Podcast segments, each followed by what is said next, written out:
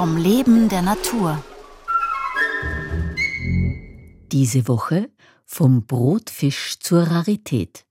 Der Fischereibiologe Uwe Krumme erzählt über den Dorsch und dessen Sterben in der Ostsee. Heute in der Sommerzange. Am liebsten haben Dorsche es bei 10 Grad Wassertemperatur. Und 15 Grad ist eigentlich die Obergrenze. In der westlichen Ostsee erreichen wir hier also in der Oberflächenschicht 20 Grad. Das geht runter bis 15 Meter Wassertiefe. Das würde also bedeuten, dass ein Dorsch im Sommer den Bereich von 15 bis 30 Meter Wassertiefe gut nutzen kann. Jetzt kommt aber die Eutrophierung ins Spiel, also die, die Überdüngung der Ostsee. Wenn wir zu viele Nährstoffe in ein Gewässer einleiten, dann vermehren sich die Algen, die einzelligen Algen die in der Regel dann gefressen werden von anderen Tieren, aber die können nicht alles fressen und ein Teil davon sinkt zu Boden. Wenn das alles runtergerieselt ist an den Boden und dort die Bakterien ihre Arbeit machen, dann zehren sie Sauerstoff. Und diesen Sauerstoff entnehmen sie aus dem Umgebungswasser.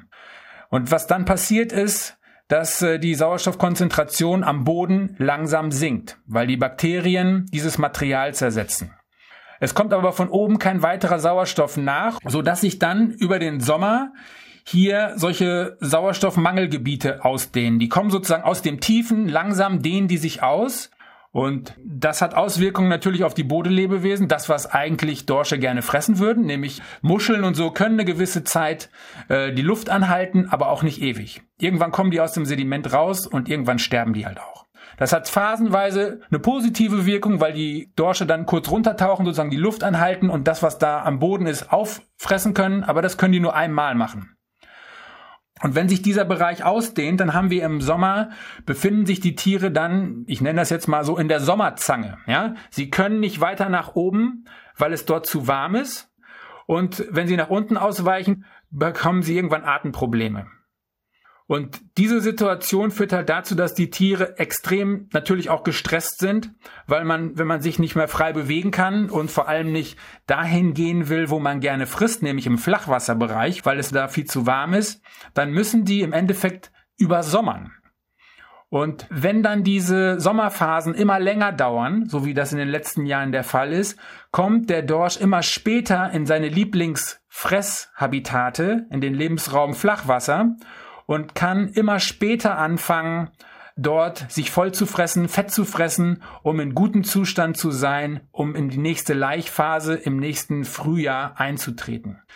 Und das ist wahrscheinlich einer der Gründe, warum wir sehen, dass die Tiere von Jahr zu Jahr immer ein bisschen dünner werden, weil sie im Sommer von ihren Energiereserven zehren.